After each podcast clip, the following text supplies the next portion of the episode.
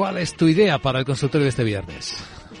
Esto Dios y ayuda y he querido evitar Repsol de nuevo. Así es que vamos a ir con SACIR. Es de las pocas que durante estos días, ante los movimientos un poquito ya más bajistas del mercado, está aguantando.